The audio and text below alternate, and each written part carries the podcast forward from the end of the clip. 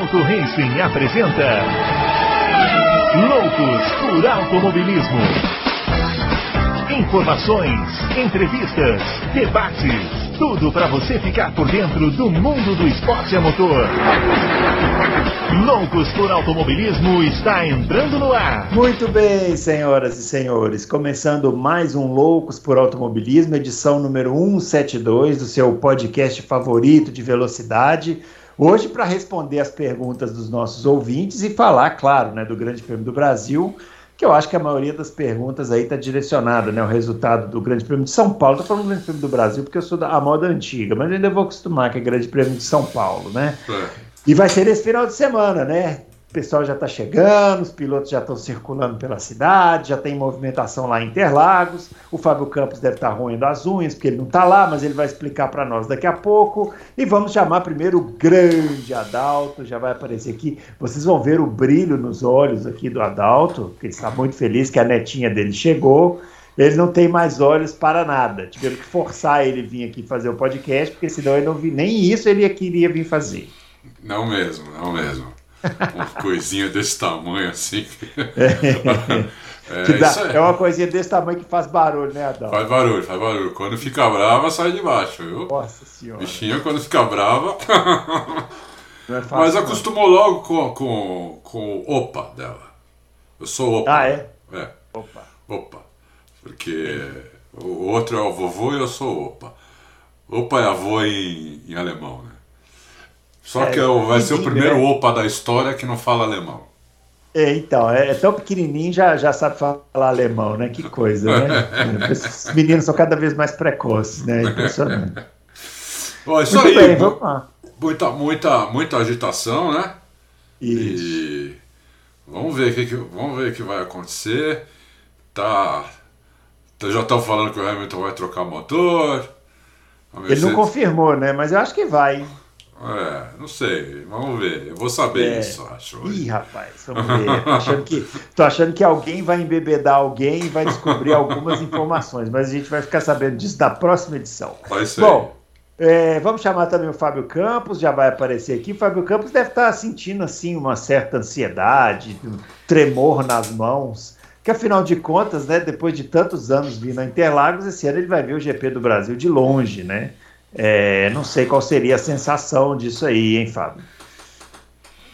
Olá para você, olá para o Adalto, olá para as olá pras proles de vocês que estão aí perto e a gente nunca vê, são ocultas. Estamos é, aqui participando hoje dessa edição de quinta, que ainda meio, meio não, totalmente numa situação improvisada aqui, utilizando caixas, juntando mesas e cadeiras assim, equilibradas aqui, torcendo para não despencar tudo, mas não despencou no último louco, vamos, vamos, vamos torcer para que, ele, que a gente chegue até o final dessa edição aqui inteiros. É, mas o, o, Grande Prêmio do Brasil, o, o, o, Grande Prêmio de São Paulo, né? São Paulo. Você, é. você muito bem se corrigiu. É, é, um evento super legal de ir, um evento bacana. Né, é uma experiência que a gente já falou aqui, né? Tem um especial aqui na página do Auto Racing para quem quiser conferir lá, a gente falando de tudo que envolve, né? Quem vai para a pista. Tem gente me mandando mensagem, me, me pedindo dicas, eu fico até feliz, tento ajudar da maneira que eu posso. Mas, ô Bruno Aleixo, eu vou, eu vou confessar para você que depois de 22 grandes prêmios seguidos, eu não estou sentindo muita falta, não. Entendeu? Eu já estava, antes da pandemia, eu já estava pensando em colocar o pé no freio. Não é dizer que acabou, porque, claro, né, a, gente, a gente nunca vai encerrar a história de ir para Interlagos. Né? Vou ter grandes prêmios no futuro que eu vou, mas esse ano né, esse ano estava muito incerto, o grande prêmio foi oficialmente né, é, confirmado em termos de documentação há um mês atrás. Enfim, e toda essa situação de pandemia que a gente falou, né? Tá muito melhor, mas ainda não acabou, né? Então, é. tudo, isso so, tudo isso somado vai ser legal, porque eu vou ver a cobertura da TV inglesa da, do Grande Prêmio pela primeira vez, a cobertura mesmo, como é que, esses caras falam do Brasil, o que, que eles mostram do Brasil. Né? Eu sempre voltei da pista e revi a corrida, mas aí é só a corrida. Desse, dessa é. vez a gente vai poder acompanhar com, com uma extensão e trazer aqui no Louco de terça, né? Quem sabe alguma coisa interessante também. Legal, muito bem. Vamos lá então, né? Você está vendo aqui os nossos twitters já aparecendo, né? O meu arroba BrunoAleixo80, o do Fábio arroba CampusFB e do Adalto arroba Adalto Reis. Não se esqueça do joinha, não se esqueça de se inscrever no canal. Hoje foi colocado lá um, um pedaço do, do, do, vídeo que a gente fez algumas terças-feiras atrás aí, dando dicas aí para Interlagos. Quem, quem vem para cá e ainda não saiu, né, que vem de outra cidade ou ou está aqui em São Paulo e vai pela primeira vez, tem algumas dicas lá interessantes, né? Acessem lá, tá lá na página do Auto Race no YouTube, né? Isso. Bom, vamos começar as perguntas, né? Tem muitas perguntas. E a primeira pergunta aqui é o seguinte, do Igor Árabe. É, ele quer saber qual a opinião nossa sobre o autódromo de Dubai, que ele acha que seria uma boa a Fórmula 1 correr nele. Que está dizendo, não é Yasmari, é Dubai. Você conhece, Fábio? Só o mapa, Bruno. Eu, eu, eu vou decepcionar o ouvinte. Já começo decepcionando o ouvinte, né? É sempre bom. É sempre manter a tradição. Porque eu, eu, eu vi o desenho, né? Tem o desenho da pista. Ela parece um pouco esse desenho dessa pista da Rússia que vai chegar para a Fórmula 1 em 2023. Mas eu nunca vi corrida lá. Então é, é, é difícil opinar. Só por desenho é, eu acho que é enganador, porque eu sempre falo, né? Bahrein e Qatar parecem no desenho, mas na, caracter... na hora que você vai ver, é, são completamente diferentes. Então, opinar assim só pelo mapa, não sei se vocês viram o desenho, é, o desenho da pista, mas eu nunca vi corrida lá, então eu não sei, não sei se seria bom. Tem algumas retas longas, algumas curvas de alta, enfim, tem que ver também a largura da pista, é difícil, né? Só, só no desenho é. do mapinha. É, pelo desenho é difícil.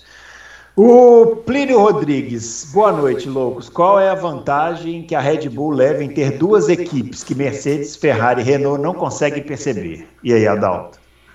É, é, usar a, a, segunda equipe, a AlphaTauri, como, como laboratório, como eles fizeram com o motor Honda, dois anos praticamente. E esse ano com o Tsunoda, né? É, esse ano com o Tsunoda. Então é isso, é uma vantagem bem grande, né? mas custa caro né, essa vantagem. Né?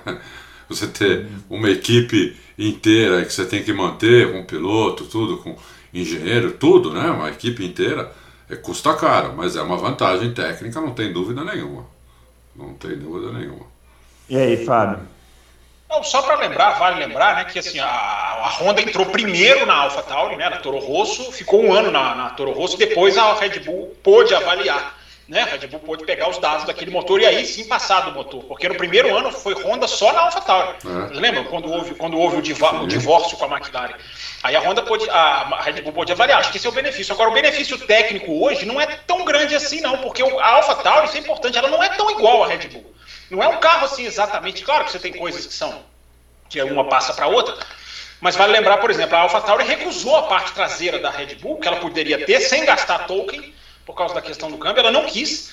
Então ela tem, ela existe uma diferenciação, assim, não é tudo igualzinho, assim, ah, olha lá, vamos testar acertos com os dois carros. Ah, não, é, isso é, não.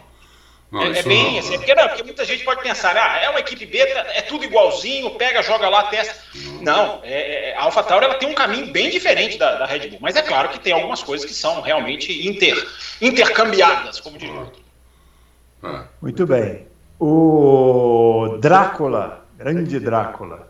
É, Adalto, será que a Red Bull vai manter a filosofia de reiki alto nos carros de 2022?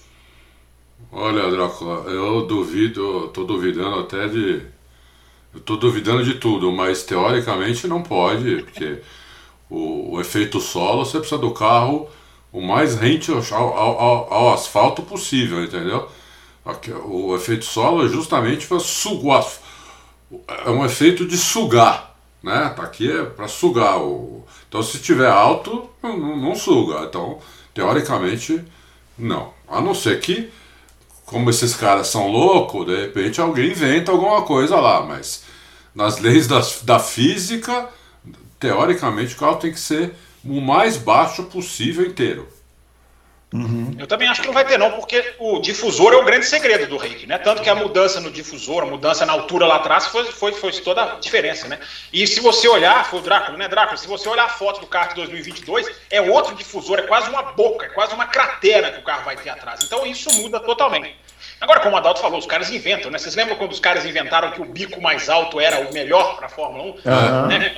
Todo mundo saiu copiando. É, os caras quebram conceitos, né, gente? Eu tava vendo a altura do carro da Red Bull, impressionante como a traseira da, da Red Bull é alta, né? Vendo agora na, na, na, no México. É, ou seja, os cara, o conceito do carro está sempre junto ao chão, até isso os caras conseguem subverter. Então lá na frente pode até ser, mas eu acho que nesse primeiro ano, assim, sem, sem um carro nunca foi para a pista, eu também acho que não, não vão fazer isso. Mas alguma coisa eles inventam. É. O legadão da Fórmula 1. Aí, ó. É, a troca do motor do Hamilton, caso confirmada, é um indício de que a Mercedes se sente mais confiante no traçado de Interlagos? E aí, Fábio? Essa pergunta é muito boa, Bruno, porque a gente tende a. Eu estava pensando sobre isso. Né? A gente tende a achar que as equipes vão ter que trocar motor na pista em que elas, tão, elas são ruins. E não é bem assim. O Andrew Chauvelin já tinha falado sobre isso lá na Turquia. A tendência é trocar motor sempre numa pista em que você pode ultrapassar. Né? É... A Red Bull trocou na Rússia porque a Rússia é uma pista que dá para recuperar a posição. Então por que, que a, Red... a Mercedes não trocou no México? Porque o México não é como Interlagos. Interlagos é muito mais ultrapassável né, do, que, do, que, do que México. Né? Aliás, Interlagos é um traçado privilegiado. Né? Isso é importante a gente falar, não sei se alguém vai perguntar sobre isso, mas é um traçado privilegiado, né? um traçado com, com desafiador, um traçado num, num, espaço pequeno, mas que gera cada corrida excelente. Né? Então eu acho que a Mercedes, eu também estou lendo muita gente ali meio que batendo o martelo de que vai trocar. Eu acho que vai trocar, mas é só um achismo meu. Mas é por causa disso, né? Porque é ultrapassável, você consegue recuperar a posição. Isso é, isso é muito mais importante do que você escolher a pista dependendo de que pode acontecer isso ou aquilo. É, é uma das poucas pistas que tem dois pontos claros de ultrapassagem. Uhum. Então. Verdade. O Adalto, qual a, o Adalto, José Dias pergunta, Adalto, qual a pergunta você fez ao Hamilton? Boa pergunta, hein? Boa pergunta a primeira, a primeira. Mas não foi exatamente aquela. Eles devem ter pego. Só explicando, né, para quem não viu, veja, é. né, o Auto Racing publicou o vídeo aí da entrevista do Hamilton, que foi exclu exclusiva para algumas, alguns sites, né, e a Petronas que negociou e tal. É, mas é, exclusivo. Só deixaram nós publicarmos no canal. Uh -huh, então, uh -huh. é, é, mas foi entrevista fechada, né, para algum, alguma empresa da América Latina. Mas aí eles liberaram para a gente publicar no nosso canal. E foi a primeira pergunta que, que, que eu fiz lá para ele, que ele respondeu. Você não vai contar qual foi? Não, porque quero que o pessoal assista. Falar, vamos ouvir lá, né? É, é pessoal, é, vai, vai, lá, ver, e ouve. Assim? maldade com o ouvinte, que maldade. Muito bem, doutor Comico dando aqui uma opinião, falando assim que se não fossem os problemas com os direitos humanos no Oriente Médio, as corridas por lá seriam um dos pontos mais altos da Fórmula 1, assim como foi nos Estados Unidos. Ele está falando que só de ver as fotos do circuito de Jeddah, fiquei impressionado. Aquele background do marco, o modernismo da cidade, fora que a cultura deles é até interessante para quem gosta. Ok. Qatar e Bahrein também possuem boas pistas e ainda tem uma, tem uma lá em Dubai que fazem corridas de endurance, que a gente comentou aqui, né? Que é bem legal, mas nunca cogitaram em Fórmula 1. Espero que essas lutas modernas por igualdade e a Fórmula 1 ajude aos poucos a melhorar a vida das pessoas por lá. É. é. Você sabe que é uma coisa interessante nessas, nessas corridas, né? Vai pouco povo de lá, né? Uhum. Eles fazem essas corridas para atrair turista, turista principalmente da Europa. Uhum. Porque o, o, o, o barenista, o cara que, que mora no Bahrein, o cara que mora lá em, lá em Abu Dhabi, eles 10% só. O resto Quem nasce é tudo... em Abu Dhabi é o quê, Adalto? É, Emirados Árabes Unidos, né? Sei lá o que o cara é, viu, meu? Emiradense. Emiradense, sei lá o que ele é. Emiradista.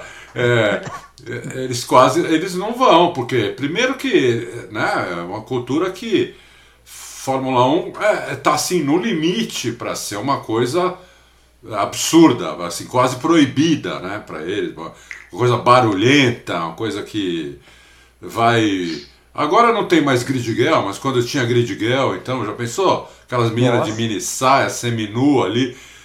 Tremenda né? ofensa. É, uma ofensa, entendeu? Então, é, eles fazem, estão fazendo muito isso, né? Esses países, esses países do Oriente Médio, principalmente aí ele citou Dubai, porque eles estão tentando preparar o país para o fim do petróleo, né? O, esses países eles ficaram ricos na, na, verdade, não é o país que ficou rico, é a família que manda né, no país. O país, é, o país é pobre, mas a família que manda, as famílias que mandam nesses países são tão trilhardárias, eles não têm noção de dinheiro, não têm noção de.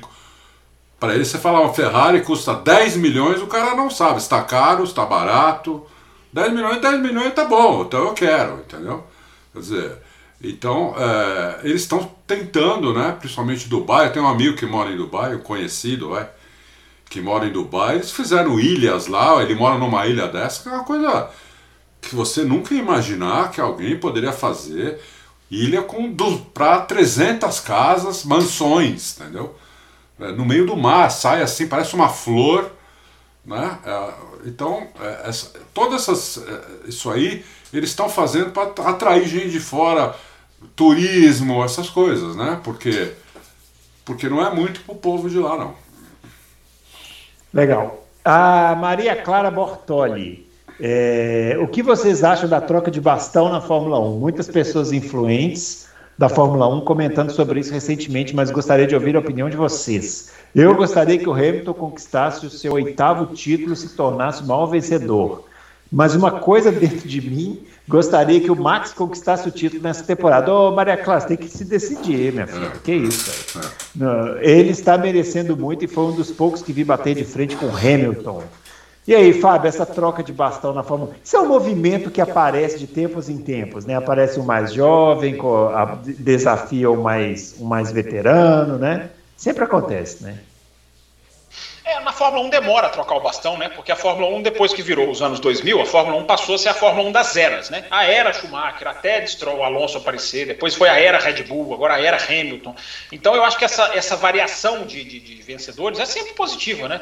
É, agora eu sempre digo, o Hamilton, é, o excesso de títulos do Hamilton seria muito mais, é, digamos, melhor aceito se ele viesse com corridas boas. Eu gosto de fazer sempre a comparação com a MotoGP. A MotoGP, na última década, o campeão era já sabido na terceira corrida, só que a qualidade das corridas era um atrativo. Né? Então, eu acho que esse é o fator mais importante. Se o Hamilton ganhar os próximos cinco campeonatos, maravilha, mas agora se forem cinco campeonatos como esse, é uma coisa. Se forem cinco campeonatos como o do ano passado, é outra completamente diferente.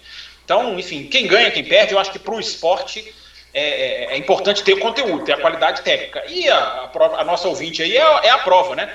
É, um vai preferir outro, o outro vai querer outro, o outro torce, o outro esquece, o outro lembra, o outro prefere um. Então, é, é isso aí é muito pessoal, né? É isso aí. O Braia é, não deveria punir nada disso, na minha opinião, mas punir o Gasly na Turquia e não punir o Ricardo no México mostra que o Michael Mas e os comissários estão mais perdidos que cego em tiroteio. Aquela vez ele usou a desculpa de punir qualquer toque na primeira volta. Que desculpa estúpida ele vai dar agora? É isso aí, né? O Michael Masi não tem critério, né? Quem não tem critério leva Eu, ferro. Você, vamos é. arrumar, uma, vamos arrumar um, uma rima para isso aí, né, Adão? Gente, mas peraí, peraí, vocês estão direcionando para as pessoas erradas. O Michael Masi é. não é diretor de prova. O Michael Masi não tem a ver com punições. Ele explica na segunda-feira, porque ele é um embaixador, mas não é ele. Mas enfim, respondam aí, depois eu complemento. Não, vai lá. Quem, quem falou aqui foi o Brian, eu só, eu só referendei. Ah, é. é... So, só rapidinho.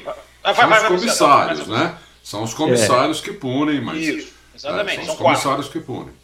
Mas o, o Michael Massi é o que vai lá, que fala, que no briefing é ele, ele que vai dar a cara para a imprensa, tudo. Ele, na verdade, é o chefe desses comissários, né?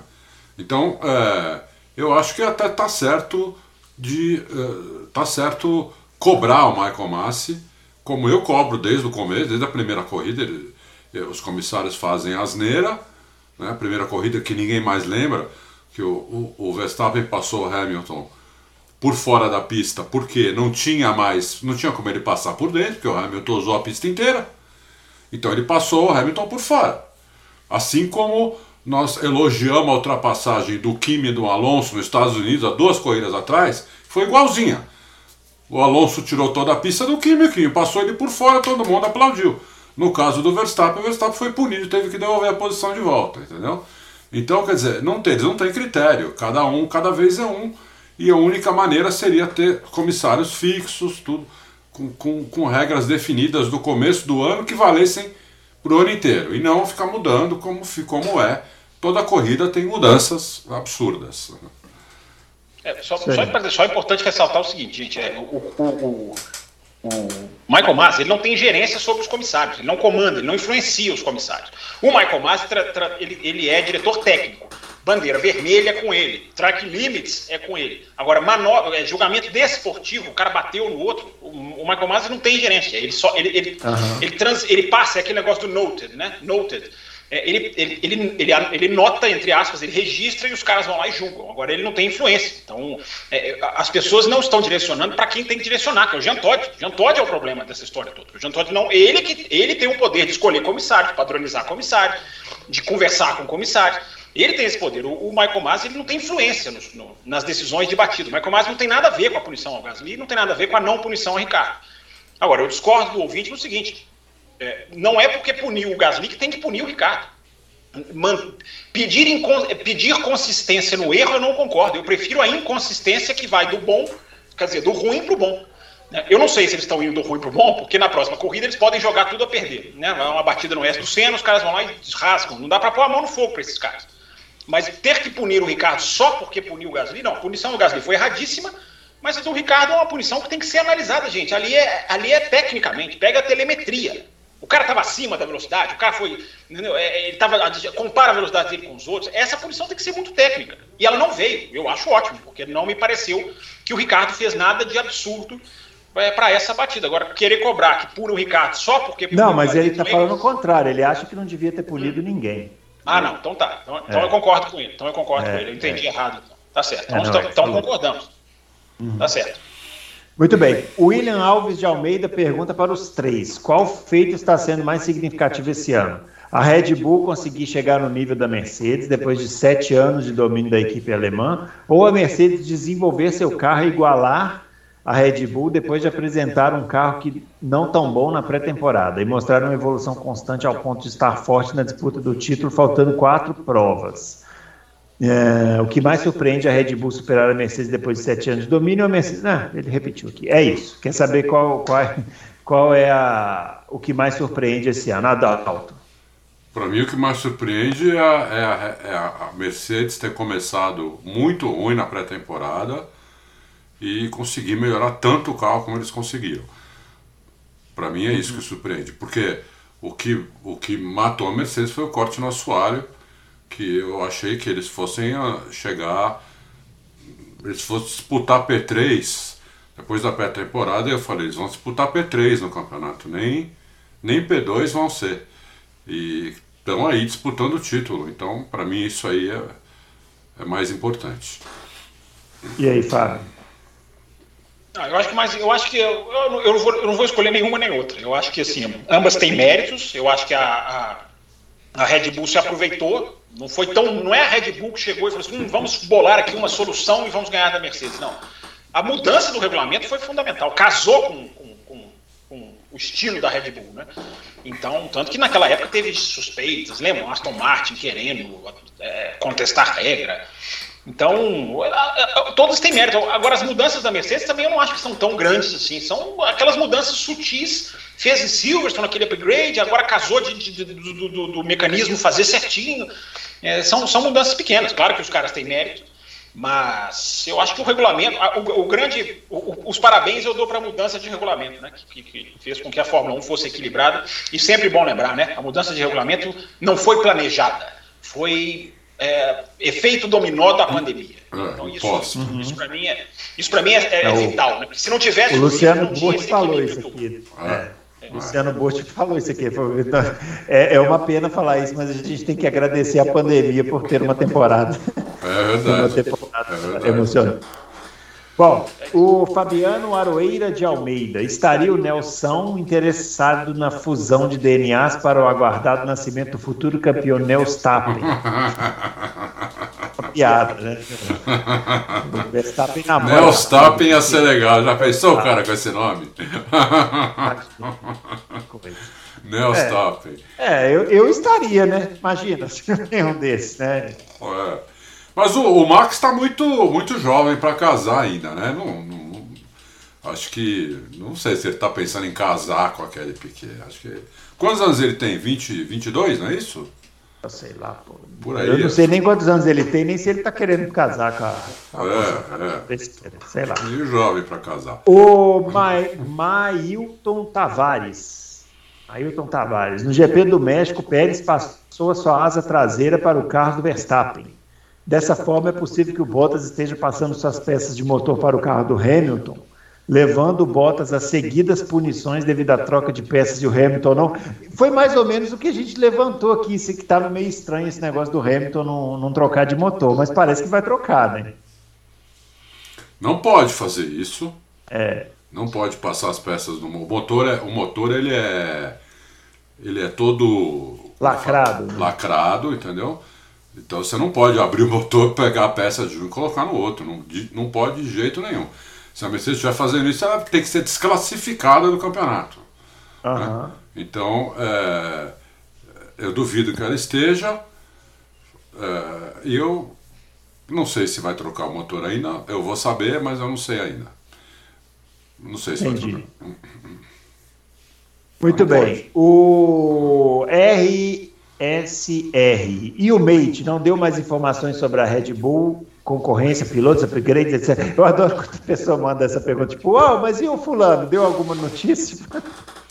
Bom, deixa eu matar aqui isso aqui, é o seguinte, é. 8 horas da noite hoje, mate dude aqui em casa para churrasco, só que tá horrível tempo, frio, chovendo, no fim vai ser uma pizza, mas vem os dois. Então eu não tenho uhum. certeza se eu vou ter muita informação técnica, porque vem os dois. Ainda bem que o pessoal aqui não sabe o seu endereço, né? Porque do jeito que tem uns curiosos aqui, ia fazer plantão na porta da sua casa só para descobrir quem é, né? É, é verdade. Mas o Adalto já, já encomendou três caixas de vinho, né?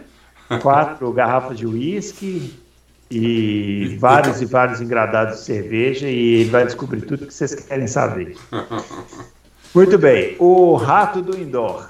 É, esse sistema da suspensão da Mercedes não faz o carro consumir mais pneus? E aí, Fábio, você que explicou aí o sistema de porta suspensão porta-malas da Mercedes. Efeito porta-malas, né? Não, só eu expliquei, não, nós dois explicamos, aqui o Adalto também explicou todo o mecanismo, né? É, mas não, porque o segredo é justamente o ir e voltar, né? Ele baixa na reta, é, que é onde precisa baixar, Isso. é onde ajuda a baixar, é onde o carro né, não, não, não quer é, o drag, né, não quer o arrasto, e ele sobe de novo na reta, ou seja, volta a a posição e a asa ajuda a controlar na curva. Então não, não tem desgaste de pneu, não tem não. não. O, quem foi que fez a pergunta, Bruno? O, rato do indoor. Rato do indoor? Não, não, o pneu não é, não é o problema, não. Outra pergunta que ele faz aqui para você é se uma eventual batida proposital entre o Max e o Hamilton na última corrida vai manchar o título de campeão, seja lá de quem for. Depende de como for a batida, né? Uma batida proposital escandalosa, a la Schumacher, a la Senna, a la Prost, é, eu acho que eu acho que ficaria muito feio. Agora, eu estava pensando, a gente fez essa discussão aquele dia, né, no programa, é, né, o que, que, a gente achava de, do, do, do, caráter, mas da possibilidade. Eu estava pensando, né, gente, se chega em Abu Dhabi, olha a situação que pode acontecer em Abu Dhabi. Vamos supor que vai para Abu Dhabi, fica ali uma diferença de cinco pontos, uma diferença apertada. E aí o, o segundo colocar, Verstappen em primeiro, Hamilton segundo, ou o contrário, Hamilton segundo, Hamilton primeiro, Verstappen em segundo. A gente pode viver uma situação em que, no final da corrida em Abu Dhabi, um vai para cima do outro, e, aí, e aí a gente tem aquela situação: se o piloto de trás não ultrapassar, ele não é campeão. E se o piloto da frente for ultrapassado, ele perde o título. É, imagine as voltas finais. Essa situação matemática, ela, ela vai quase que ser como um imã para uma batida. Tomara que isso não aconteça. Tomara que isso não aconteça. Mas eu só estou tentando colocar aqui para as pessoas refletirem. Pensem nesse cenário. Né? Uma situação em que o piloto de trás está indo para cima e se ele não passar, acabou, e o outro, se perder a posição, acabou para ele.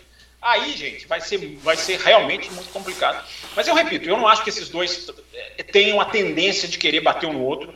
Eu, eu não acho que esteja nesse nível, mas eu sempre falo, eu posso estar redondamente enganado.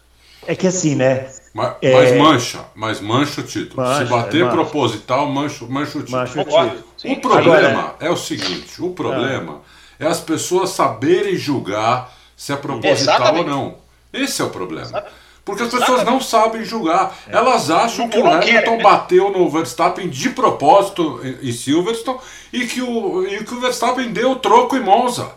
Não, dizer, não foi engraçado? nenhuma coisa e nem outra. As pessoas não a sabem julgar. Aqui, a gente fez é dois, a gente fez o programa depois de Monza aqui de uma hora e meia, ah. praticamente só falando da batida, explicando. O Fábio, o Adalto botou imagem, o Fábio explicou o negócio da roda forte. Tal. Aí você bota o vídeo lá, ainda assim vem um e fala assim: "Ah, mas eu acho que foi proposital". É. Então, Então não dá, entendeu? É, é. Eu acho o seguinte: essa situação que o Fábio aí tá, tá narrando, a possibilidade de ter uma batida é enorme.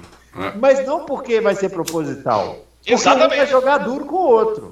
Exatamente. Só que a galera vai achar que é proposital. A gente pode sentar aqui no Loucos, fazer cinco horas de programa explicando que não foi proposital. Mas vai ter uma turma que vai achar que foi. Então, hoje em dia, hoje em dia o debate está muito prejudicado em várias áreas do, do, do, conhecimento humano, né? E no esporte não é diferente. Sabe então... qual foi a última batida proposital que teve na Fórmula 1?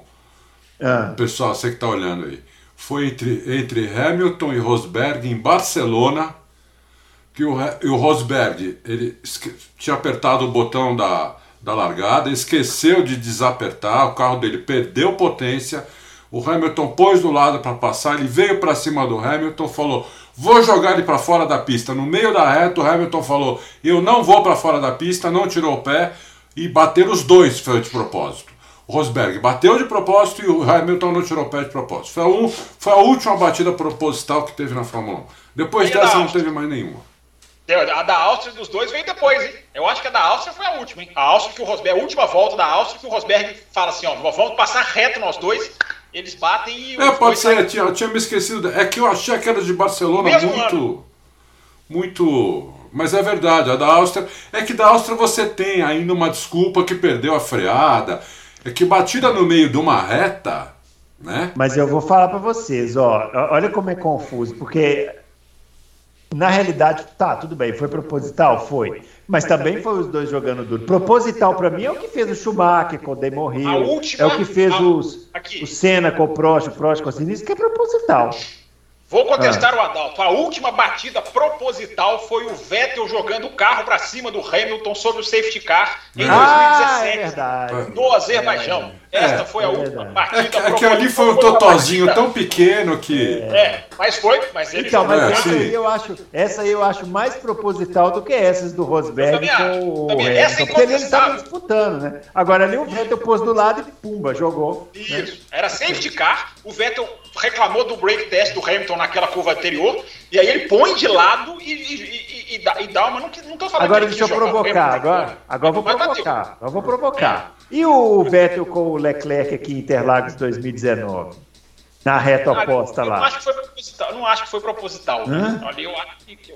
É, é para mim, aquela batida tirou o Vettel da Ferrari. Para mim, a Ferrari nunca vai admitir, mas para mim, os caras demitiram o Vettel, porque uma Ferrari bater na outra, né? Implode o mundo, cai a é. Itália, explode o vulcão. É, é a pior o Papa coisa. sai correndo, né? O Papa sai correndo né, de sunga. É, então, é, é eu acho não, que ele foi. Mas enfim, tem umas essa... batidas meio propositais né, lá no fundo do pelotão. Teve uma do Magnussen com o Gasly. Tem umas, tem umas lá atrás que às vezes a gente esquece também. Não, mas ó, a resposta para ele aí eu concordo com o Adalto. Sim, se for claramente proposital, vai manchar. E eu espero que não aconteça, vai ser uma pena. Mas, ô Bruno, é isso que você, isso que você falou, né? Assim, eu, é, é a gente, só para não deixar aqui a impressão de é. que nós somos donos da verdade. Uhum. As pessoas podem nos contestar, podem falar, não, eu acho que isso aqui. Mas quando você põe ali a visão técnica, você printa a tela, você mostra em vídeo, como eu fiz lá, o Adalto fez no, aqui no programa, e eu fiz lá no Twitter, com a roda do Verstappen, o braço do Verstappen. A pessoa pode contestar, ó, mas tem esse fator técnico aqui, tem outro ali. Às vezes os caras contestam, agora você mostra essa evidência e o cara simplesmente não quer achar. É, não quer achar. Quer, ele não é. quer achar, aí não adianta é. convencer. Não, Agora, então, é isso, é, isso é importante. Não é que a pessoa não pode discordar da gente, pode discordar, não, lógico. Mas pode. Se, a gente, se a gente fez um, um tratado técnico aqui, faça outro. Faça, assim, ó, isso, não, exatamente. Isso que vocês falaram não é, não é, não, não tá certo por causa disso. Teve um que eu acho que até, até me balançou. Um lá que Sim. eu não lembro agora quem. Até Tem uns que contestam com visões é. interessantes. Sim, Só que é a minoria, né? A maioria entra lá e faz, não concordo. Foi de é, o problema, é, o problema é quando você coloca lá no Twitter, por exemplo, os prints, as, as evidências que são. Gente, evidência não é opinião. Evidência é, é. evidência. É. Aí o cara vai e escreve embaixo do seu Twitter assim, não, bateu de propósito. Aí você fala assim, ah, não vou, não vou nem discutir. É, é assim. É, Muito bem. É. Vamos lá, ó. o Lucas Nobre tem uma pergunta e ao final um pedido. É, por que o Ricardo demanda mais tempo para se adaptar ao carro em comparação aos demais pilotos? Lembro que com a ida para a Renault também demorou para se destacar e agora na McLaren a mesma coisa. Seria falta de técnica, pilotagem mais instintiva? Tenho receio que com a mudança do regulamento para o ano que vem ele precise novamente de um longo período para apresentar bons rendimentos. Com relação ao pedido, percebi que o Adalto entregou o Pérez e o Ricardo nas mãos de Deus e eles apresentaram melhor. Adalto, coloca minha vida financeira nas mãos de Deus, por favor. Lucas, é o seguinte: pede para reza, reza à noite. Maravilhoso. Pede para Deus que ele resolve. É. Sempre. Certo. Você pulou a pergunta do Santiago, né? Pulei, Então, eu quando- volto nela depois, enquanto- então. Responde o Lucas Nobre aí, eu volto nela. Pulei mesmo, bom. Primeiro Fábio, vai. Vai, então rapidinho, enquanto você procura aí a pergunta do Santiago, eu acho o seguinte, é, eu acho que o Ricardo, a questão não é problema de tempo de adaptação, é estilo de pilotagem. Se o Ricardo pular de um carro que é o estilo dele para outro, pensem bem, o Ricardo não levou muito tempo para se adaptar a Toro Rosso e não levou tempo nenhum para se adaptar à Red Bull. Ele já sentou na Red Bull em 2014, estreando, metendo tempo no Vettel. Então, a gente pega só o pedaço de cá, né? Renault, onde ele demorou um pouco, e McLaren, onde ele demorou também, demorou até mais, para dizer que ele, não, ele tem problema de adaptação. Mas e os outros dois que ele adaptou bem rápido? O problema é o estilo. Se o cara pega um carro que o estilo não casa, ele demora mais. Talvez o Ricardo não, não pegue tão rápido quanto o outro. Mas ele já se adaptou rápido em outras situações também. Para mim é mais questão do estilo do carro do que tempo. É, isso para mim mostra que o Ricardo não está na mesma prateleira dos melhores, do, do Hamilton e do, do Verstappen, por exemplo, entendeu? É, o Verstappen a gente ainda não tem absoluta certeza, apesar de que a mudança de tocada que ele fez na Red Bull para mim foi espetacular, né? Um, foi, foi quase uma mudança de equipe, porque o carro mudou muito, mas eh, então o Ricardo ele tem essa dificuldade. Se o carro, se ele dá sorte de pegar um carro que o estilo dele casa bem, é um avião. Mas se não der essa sorte, ele, ele, ele, ele, demora muito para mudar a cabeça, porque a pilotagem, como ele falou, é, a pilotagem boa é aquela instintiva. Se o cara tiver que ficar pensando o tempo todo, é, ele vai ser mais lento, entendeu? Ele não pode pensar. Ele, ele pensa quando ele está no treino. Ele vai ter a pré-temporada, tem a sexta-feira, aí ele pensa, ele estuda o traçado, ele olha com o engenheiro, qual curva, na, na, na curva antes da reta eu vou, eu vou fazer diferente para aproveitar melhor a reta. Isso aí é uma coisa que ele pensa antes. Na hora que ele senta no carro, aquilo já tem que estar gravado no cérebro dele para ele ir instintivamente. Porque se ele for pensar em cada curva, ele, ele vai ser meio segundo mais lento, entendeu? Então é isso. O Ricardo é ótimo piloto, adoro ele, mas ele, ele realmente não é um monstro de piloto, entendeu? Muito Só bem. uma coisa rapidinha aqui, Bruno. É, eu vou colocar no meu, no meu Twitter uma, uma- um dado, um recorte daqueles recortes que eu sempre coloco. Esse, esse é mais em tom quase de brincadeira. Como seria o campeonato, se, ah, como é a classificação do campeonato nos finais de semana de sprint? So- a pontuação dos dois finais de semana em que houve sprint. O Ricardo seria líder do campeonato. Tá? Claro que eu estou falando, é uma, é, é uma coisa quase que divertida, né? Porque- É. Mas mostra uma adaptação, talvez, até da McLaren. O Norris seria o quarto colocado. Mostra uma adaptação da McLaren, claro, conta muito Monza, mas somando e Silverstone, a pontuação de Silverstone e, e Monza, se existissem só finais de semana de sprint na tabela, eu repito, é, é mais em tom de brincadeira, Ricardo- Daniel Ricciardo era líder do campeonato. O Verstappen Curioso. seria décimo colocado só com cinco pontos. Cinco É, pontos só. o Mas aí conta Silverstone também, né? É, Silverstone e, E, Monza, e- né? e- e Monza, é. Muito bem. O- a pergunta do Santiago é muito boa. Ele pergunta: vocês acham que o Max, apesar de jovem, subiu bastante o sarrafo em leitura geral de corrida? Muito, muito. Falamos É? isso no último Loucos, na terça-feira. Muito, muito, muito, muito. É, tá, tá vendo até a corrida do companheiro de equipe, que é, uma É. coisa que, né, é realmente demais, demais. Subiu muito, tá num nível muito alto, né? Não é, que ele tá, não é que ele não tinha leitura de corrida, hoje é mais ou menos. Não. Hoje é muito alto. É muito alto. Então, é isso. É isso aí. E a tranquilidade O- para pilotar, né? Impressionante. É, é. É. O Mailton Tavares, existe um acompanhamento oficial da Fórmula 1 sobre o teto orçamentário de 2021? Acompanhar quanto cada equipe gastou e se está próximo ou não de atingir o teto, se isso é divulgado ao público. Fabião. É, se vai divulgar ao público, é, vai ser sempre a partir de fevereiro, né? Porque termina o ano, aí tem que fechar os balanços, auditar os balanços, como diria o outro. É, mas a Fórmula 1 tem, ela tem a promessa, né, gente? Nós estamos assim, nós estamos engatinhando em teto de orçamento ainda, tá? ainda está engatinhando. Esse ano, isso é importante falar. 2021 ainda tem um caráter meio que experimental. Assim, é, não vai haver punição se uma equipe infringir certas coisas, não tudo. Eu não vou me lembrar agora de cabeça, até porque eu li isso mais lá no começo do ano. Existem certos estouros que podem ser tolerados neste primeiro ano porque é um primeiro ano que a Fórmula 1 entende que, como o corte vai ser muito violento para Mercedes, Red Bull e algumas outras, eles não seriam tão, digamos assim, preto no branco. Só. Errou, puniu. Agora, vai demandar transparência, isso aí que vocês falaram, vai ter, vai muito importante ter transparência, e é uma empresa terceirizada. Né? Isso também é muito importante. É uma empresa contratada para não entrar politicagem, para não entrar influência. O cara da FIA não gosta de fulano, aliás, né? Só um parênteses aqui, né? Já, já é, denúncias de que federações de automobilismo do mundo estão sofrendo pressão política para votar em candidatos da FIA. O próprio comitê de ética da FIA já denunciou, ou seja, a porqueira já, tá já começou para a próxima eleição do próximo presidente. Então, só fazer esse parênteses. Então, para evitar isso, é até bom que tenha sempre uma empresa terceirizada e tem que ser transparente. Gente, a Fórmula 1 se tem uma coisa que a Fórmula 1 não é transparente, a Fórmula 1 faz a, a FIA faz acordo com a Ferrari e não conta para ninguém. Não, não vamos contar o que foi. Então tem que ser transparente na questão financeira, senão o público começa a desacreditar disso. Isso, é isso, aí, é muito fácil, é só aprender lá com NBA, NFL, que é, o, o, orçamento é controlado há trocentos anos, entendeu? É, é, é, é Mas essas categorias, essa, esses campeonatos divulgam para o público, Adalto, os balanços? Eu não, não sei. Eles, eles, não, eles não. Alguns, alguns times divulgam, outros não. Mas isso não é. Não é. Eu acho que isso não é o mais importante. O mais importante é ficar dentro do orçamento. Né? Agora, se a equipe quis, não quiser falar, olha, a gente gastou. Porque, veja bem, como tem coisa que não está no orçamento, como salário de piloto como viagem, como marketing feito nas, na, na, nas pistas, os eventos que eles fazem, isso não está no orçamento. Então, uma equipe pode gastar 200 milhões com isso. Então, o salário dos três principais também não está. Salário, salário dos, dos três, três principais, principais exatamente. É. Então, por exemplo, Christian Horner não está nisso. Toto Wolff, todos os chefes de equipe, ou, ou provavelmente o Adrian Newey não está aí, não tá nisso. Então, é, é, eu acho que isso eles não são obrigados a fazer.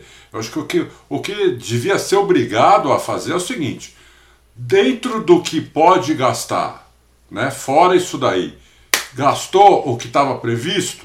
Gastou. Então tá bom. É isso, isso eu acho que tinha que ter. Agora o resto não, né? Porque senão eu tinha que mandar esses pilotos. Não tinha. Vocês viram o avião do. Vocês viram o avião do Verstappen? Sim, o senhor colocou aqui no. Não, aquele avião é para 20 pessoas, meu. Quanto custa um avião daquele? Eu te falo, 35 hum. milhões de dólares. É, você sabe que você comprou, né? isso isso para comprar e para manter um avião desse. Para manter é. um avião, você do, do 100, 200 mil dólares por mês. Aham. Então, é. Aliás, tem umas fotos, o Auto Race está com as fotos dos carrinhos chegando né, lá no, no, no aeroporto. Você né? viu que Diz legal? a lenda que o Adalto foi no aeroporto receber a netinha e deu uma escapada, pulou o muro, aí foi lá e tirou foto depois foi preso. Você vê o, o aí, ó, doido invade o aeroporto de Guarulhos, é o Adalto que. É. Bruno, só aproveitando o gancho, a Fórmula 1 está enfrentando um problema de atraso de carga. Logística, né? Parece que está tudo atrasado muita, aí. É, ah. Ficou muita coisa presa lá no México. A Fórmula 1 já aboliu para o Grande Prêmio do Brasil o toque de recolher, né? Porque só pode trabalhar até uma certa hora da noite. Depois os mecânicos são obrigados a não tocar no carro. Não vai ter isso, porque os caras vão ter que virar a madrugada por causa do atraso. No... Eu não sei exatamente o que, que atrasou, quais foram as peças, mas enfim, atrasou o carregamento, meu amigo, atrasou o trabalho. É. Muito bem. O Vitor Meneguin é, loucos e malucos por automobilismo. A Mercedes não utilizou o sistema de suspensão na corrida do México. Vocês acham que o efeito solo dos carros ano que vem vai eliminar os carros com reiki? Aí essa segunda a gente já respondeu, né? Já. Usou sim o truque da suspensão no México, lógico que usou. Uhum. Tá, você via na reta, quando vê, vê a foto da primeira volta, a diferença do, do, do aerofólio da Mercedes está lá para baixo. Em uhum. relação ao, ao Verstappen que está por fora, o carro dele é atrás muito mais alto da Mercedes lá embaixo. Usou sim. Uhum. É, talvez a, talvez a dúvida, rapidinho, Bruno, talvez a dúvida do ouvinte é porque no México o efeito dele é muito menor. Muito menor. É porque, Porque os outros. Qual que é o segredo? Ele neutraliza o ar e os outros carros que não fazem isso vão lá tomando a pancada do ar. Como no México tem menos ar, a diferença percentual foi muito, foi muito atenuada. Né? Então, só às vezes o ouvinte está com essa impressão por causa disso. Muito bem. O Saulo Dantas, boa tarde a todos. Domingo vai dar Lewis Hamilton para o campeonato pegar fogo e vai chover no GP do Brasil. Realmente, se seguir ah, essa, aqui o. Essa segunda aposta eu, eu acho que ela é mais certa do que a outra. Se seguir aqui o, o que está acontecendo aqui na cidade, é bem capaz de chover mesmo. Ele está comentando aquele é, vai fazer o que ele sempre faz, vai pegar o Uber cedo, para no posto em frente ao autódromo, toma um café na padaria e espera os portões abrir. Isso no setor A. Boa. Bom GP a todos. Muito bem, senhor Saulo. Uma coisa que ele falou aqui é o seguinte: é, eu vi esse comentário no nosso vídeo, não sei qual dos vídeos, não sei se foi nesse corte agora ou no vídeo original, uma pessoa lembrando uma coisa interessante. Cuidado com o táxi Uber na volta de Interlagos, porque o pessoal costuma cobrar uns preços mais salgados para levar o pessoal de volta, viu? Então. É, no Uber você já sabe, porque já veio. É, só que ele, eles fazem um truque, o Adalto, que eles ficam com os aplicativos desligados e dá aquele preço dinâmico, entendeu? Ah, entendi. E, e aí aumenta o preço. Então, a dica é: volte de metrô, procure os ônibus lá do, do, que o Fábio citou aqui, que tem lá nos bolsões, ou espera um pouco, fica lá um pouquinho a mais no autódromo. A gente ficava lá ah. batendo um papo, né? Tomando Última, é, os últimos a sair.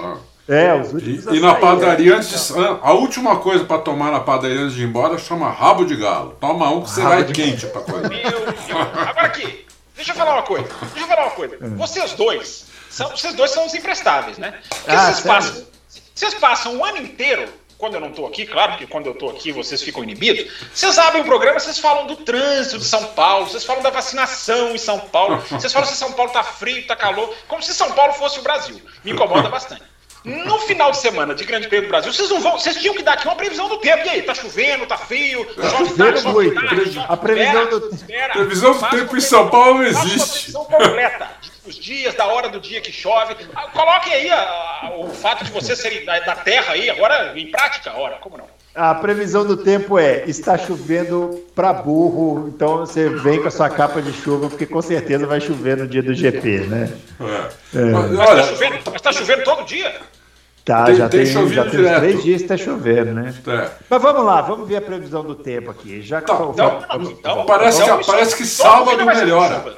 Diz que sábado ó. melhora, sábado e domingo parece que não vai chover. Mas. Vamos ver aqui, ó. ó domingo. Não, domingo não vai chover. Domingo não vai chover. Se chover na sexta, vamos lá, se chover na sexta já embaralha tudo, né? Já embaralha. Na sexta vai chover. Vai chover. Um treino só e, e o qualifying já de tarde, é. meu Deus, hein? Vai chover na, sexta, sexta, chuva, mas sábado e domingo sem chuva. Você que veio aqui no é. aqui para Interlagos não vai chover não, mas traz a capa de chuva assim mesmo, é bom. Não, não deixa de trazer. Leva a capa de chuva, não, é. não pode sem capa finalmente, de chuva. Finalmente vocês morarem em São Paulo serviu para alguma coisa. Serviu para alguma coisa. O pergunta do Murilo Carvalho, é, dando nota 10 aqui para gente, para o podcast, tal, e pergunta. Hamilton teve em sua carreira adversários duros como Alonso, Kimi, Massa, Button, Rosberg e Vettel, mas agora pegou o Verstappen pela frente. Na minha opinião, o Max tem um talento muito similar ao Hamilton, só que o holandês ainda vai evoluir e é provável que se torne melhor que o Hamilton. A menos que o Max pegue Covid, não vejo chance do Hamilton levar o caneco esse ano. O que vocês acham? Aí ele está perguntando da previsão, acabamos de falar aqui. E aí? E aí, Adalto? Para mim tá mais pro Verstappen. Uhum. Mas assim, não acho que ele já levou, mas tá mais para ele. Eu acho que tá uns 65, 35 para ele. Mas não, não quer dizer que ganhou. Já aconteceu, o Piquet já virou campeonato assim, faltando três corridas para acabar. Uhum. Entendeu? Já vi, é, já vi isso acontecer, né? Então, contra Prost, contra caras violentos também, não é contra Zé Mané. Então não, não, não tá acabado, tem quatro corridas, tem que correr, tem que ganhar. Vai, vai chover sexta-feira, então o Hamilton já tem a, a, a, provavelmente, não sei se vai chover na hora da classificação, mas se chover na hora da classificação, aí na minha opinião o Hamilton é o favorito para pole, entendeu? Então é, tem tudo isso, mas eu, eu acho que está mais para o Verstappen. Tudo bem. E aí, Fábio? É, eu acho o seguinte, é, não, sim, está mais para o Verstappen, me parece, né, sim, bem, bem, tá bem claro. É, mas o Hamilton, gente, a gente tem que lembrar, né? O Hamilton ganhou uh, uma corrida das últimas seis, sete se a gente for contar Spa, mas eu não vou, eu não vou contar Spa. Então, uma corrida das últimas seis, o Hamilton ganhou. Uh, o Hamilton, a, a, a, o percentual de poles do Verstappen, né? 9, tá 9 a 3, não é percentual, não, número absoluto do Verstappen. Tá 9 poles a 3 do Hamilton. Uh, e mesmo com essas, com essas, é, é, todas essas informações desfavoráveis, é, ele está só a 19 pontos. Então, assim, eu acho que a gente tem que ver o outro lado. Mesmo com tudo, o Verstappen com números absolutos, liderou o triplo de voltas do Hamilton. É, ganhou muito mais. Né? O Hamilton já não passa o Verstappen em número de vitórias, ele pode no máximo empatar, é, se ele ganhar as quatro, enfim. É, mesmo com tudo isso, gente, o cara tá muito perto. Então é, é, o cara, ele é o duro de matar. Eu sempre gosto de usar esse filme. Vocês é. gostam de séries, e eu, eu, eu, gosto de lembrar do filme. É o duro de matar, é o cara que, mesmo mal, mesmo nas cordas, é, é muito difícil derrubar ele. Ele vai ali forçando, e na hora que vira pro lado dele, é o que eu coloquei lá no Twitter. É, se o Hamilton abandona o Verstappen ganha, é praticamente finalizado. Mas se acontece o contrário, o Hamilton pode ser considerado talvez até favorito para ser campeão. Olha a situação que a gente vive. O campeonato ele pode ser sacramentado, na, é, é, é, é entre aspas, ou ele pode ganhar uma, uma, uma, uma, reviravolta. Não é que o Hamilton pode sobreviver. O Hamilton pode sair de Interlagos com uma, uma, uma bonificação muito grande. Então está tudo muito em aberto. E, e, e, o Hamilton, apesar dos números muito desfavoráveis, na minha opinião, ele está muito perto do Verstappen, olhando a proporção de performance. Essa, é, isso é que eu queria dizer. É. No final aqui, ó, o Murilo Carvalho pede para indicar um site aqui, tudo sobre Fórmula1.com.br. Eu entrei aqui rapidinho, realmente tem muita coisa. Não sei se é tudo, mas tem muita coisa aí de estatísticas de Fórmula 1, parece bem legal. O Islan Carlos, a Ferrari utilizará seu novo setup no ERS Interlagos? E aí, Adalto? Ah, sim, lógico que sim. Hum. É, não tem dúvida. Interlagos você tem a, a reta do box que é, começa em subida, é longa. Eu, eu, não, eu não sei quanto tem da, da curva do lago até essa do Senna, eu não, tenho, eu não, não lembro de cabeça, talvez vocês lembrem. Mas é longo aquilo. Você, você é, fala da junção? Da junção, é. Da junção, desculpa. Ah, os, é, não sei, os metros todos não sei. Não é, sei, não sei, mas é longo aquilo e metade daquilo é em subida, entendeu? Tem que usar, não tem dúvida nenhuma. E depois tem a reta oposta também. Interlagos é o que o Fábio falou no começo. Apesar da pista ter sido totalmente castrada, perto da anterior, essa pista é Mickey Mouse, mas mesmo sendo uma pista Mickey Mouse perto da anterior, perto das outras que existem hoje em dia, ela ainda é uma ótima pista. Excelente pista, um pouquinho curta, na minha, na minha opinião. A volta é um, um minuto e pouco um pouquinho curta. É, eu até já mandei, vocês já viram tudo, até já mandei lá, nem tive resposta daquilo. Né? E aumentaria a, a, pista em 700 metros mais ou menos, mas é, tem que usar sim, a, a, precisa de motor na Interlagos, não tem dúvida. Agora, não é o motor que decide. Aí que tá, o motor não decide Interlagos, mas precisa dele. Uhum. Muito bem, o Adriano Ferreira Costa. Agora que rapidinho, ah. Rapidinho, Bruno. É, eu, ó, o Adalto quer que a volta seja maior, mas para quem vai para a pista é muito melhor uma volta curta, porque você vê 71, 72 é, você vê a pista, pontos. É. Então o cara fica vendo. Para quem tá na arquibancada, é bom é, que a volta é, bom, porque é. mais, você vê o carro passando mais vezes ali no seu cantinho. Sim, não, a pista é curta da corrida melhor, inclusive. Porque os caras chegam mais rápido no retardatário, tem. da corrida melhor, inclusive, mas eu acho que aquela, aquela sugestão lá que eu mandei ia melhorar, talvez até. Não ia piorar a corrida, ia, ia, ia melhorar até. Vamos lá. Muito bem, ó. o Adriano Ferreira Costa. Uma curiosidade: será que essa possível perda do título pelo Lewis para o Verstappen seria mais dolorosa do que a perda para o Rosberg? Uh, perder para o Verstappen seria mais cruel, seria cruel por ser o título que falta. Para o Nico pesa mais a questão pessoal entre os dois. Uh, é, não sei, acho que perder título dizer, é né? ruim, né? É, perder título é ruim de todo jeito, né? Ah, mas eu acho que pro Nico, o Nico foi pior. É. Ah, eu acho. Eu acho, porque eles nitidamente ali viraram inimigos. É, teve cenas que todo mundo viu, aquela do boné, aquela, tem várias cenas ali. Ali, ali realmente foi, era uma coisa pessoal, entendeu? Que o, o ambiente ficou tão ruim que o Rosberg até se aposentou, entendeu? É, eu acho que para o Max ele vai ficar muito chateado, mas eu acho que para o Nico foi pior. Eu, Agora, que, que legal a notícia de que o, o Max vai voltar, vai usar o número 1 um se ele for campeão, né? Achei muito legal. Ah, isso eu é muito bacana. legal. Graças Eu acho bacana. É. Eu acho bacana o cara botar o número 1 um ali. Também acho. Os da MotoGP, vou torcer os da MotoGP também estão abrindo mão disso. É. Eu, eu, tô com saudade do número 1. Um. Eu também, é. eu também. Concordo. Não, número 1, um, gente. Pô, tem que usar o número 1. Um. O campeão tem que usar o número 1. Um. Lembra o Vettel? É isso. É. O Jonathan é. O Hamilton, aqui rapidinho, o Hamilton usou o número 1 um numa sexta-feira na Alemanha. Não foi em Abu Dhabi? Na Foi Abu Dhabi também. Ele usou, acho que ele usou duas vezes. Eu me lembro é. de uma sexta-feira na Alemanha, mas só na sexta-feira. É, só Fica promoção. Carro, é. é. Ô Hamilton, pô, se estiver aí ouvindo a gente, vamos usar o número 1 um, se for campeão também. O Jonathan F1. Adalto, seria possível as UPs da Fórmula 1 usar 100% etanol para emitir a para diminuir a emissão de carbono? Olha, se ele seria... etanol para pegar de manhã ia ser mais difícil. É, é, essa, essa UP não, ele tem, tem que modificar o carro, principalmente tem que modificar o motor de combustão interna, né? Uhum. Para poder usar o etanol. Mas o etanol, ele emite menos carbono, mas emite bastante carbono ainda.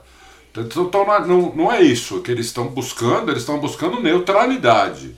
Então, por isso que eles não vão. A gente, essa pergunta é muito recorrente, não só no Loucos, como no site, eu recebo e-mail, tudo. É, o, o, etanol emite carbono, emite uhum. menos, entendeu? Uhum. Mas ele emite carbono é, e não, não, é isso que eles estão buscando. A Fórmula Indy já usa o metanol há trocentos anos, entendeu? É, não, chegou a usar o etanol uma época, a Fórmula Indy? Acho que chegou, né? Sim. né? Chegou. A Fórmula o quê? Coisa, a Fórmula Indy, acho que uns, a coisa de 10 anos, acho que chegou a usar sim. Não, eu acho que foi o metanol primeiro e o etanol depois. Isso, é. Não, o metanol era antigamente, né? Isso. E aí agora ela usou sim. o etanol. Agora hoje eu não sei, é etanol ainda? Agora ela vai para o híbrido no ano que vem, uhum. né, a Indy. E a, só, só, só para fechar, a Fórmula 1 vai começar a fazer nesse final de semana, com oito anos de atraso, a explicar para as pessoas com gráficos na tela o que, que funciona, como é o motor híbrido, o que, que ele recupera de energia, a eficiência dele. Eu não sei exatamente como vão ser os gráficos, mas a Fórmula 1 começa nesse final de semana a um trabalho de publicidade para que vai influenciar nos gráficos na corrida para divulgar a tecnologia híbrida, que está realmente muito avançada na Fórmula 1. A Fórmula 1 recupera mais de 50% da energia do motor, que é do calor. Isso é um número absurdo, né? Carro de rua chega a 30, eu acho, 30 e pouco por cento. a Fórmula 1 já recupera a, a, Fórmula 1 já vai recuperar 50, já recupera 50, e agora vai divulgar isso, né? Por causa da. que a Fórmula 1 está no canto da, nas cordas, né? É, o mundo todo, COP26, todo mundo falando de, de, de meio ambiente, e a Fórmula 1 vai começar a divulgar como o seu motor ajuda o meio ambiente. Mas eu acho que com oito anos de atraso, que isso podia ter sido feito quando entrou os motores híbridos, quando entraram os motores híbridos Exatamente. em 2014. Mas ali era, BR, era o BR Extra, o cara não queria saber ah, desses motores. Ah. Muito bem, o Simia, é, dando parabéns aqui pelo programa e falando Valeu. direto e reto. É, Fábio, Adalto e Bruno, quem foi melhor, Hamilton ou Schumacher? Ó. Oh. Para mim, Hamilton. Já respondi. É. Para mim, Hamilton também, eu sempre falo, pelo fator de que encan me encantou mais em ultrapassagens, no roda com roda. Schumacher é excelente, mas o Schumacher era aquele cara sentava e fazia o carro virar um foguete. O Hamilton é mais brilhante visualmente, por isso ele me, ele também, eu também acho ele melhor. Eu, sou, eu, não, eu, eu, eu, vou e volto nessa. Várias vezes a gente já recebeu essa pergunta aqui. No momento, eu tô, eu tô mais Schumacher. Mas depois eu volto pro Hamilton. É assim. Foda isso é um. Deixa eu falar. É um, não, eu vou esse falar. é o muro da história do louco. É, eu vou falar, eu vou falar. O, esse negócio de, de. eu era Hamilton, eu, eu já tinha me decidido que eu ia pro Hamilton.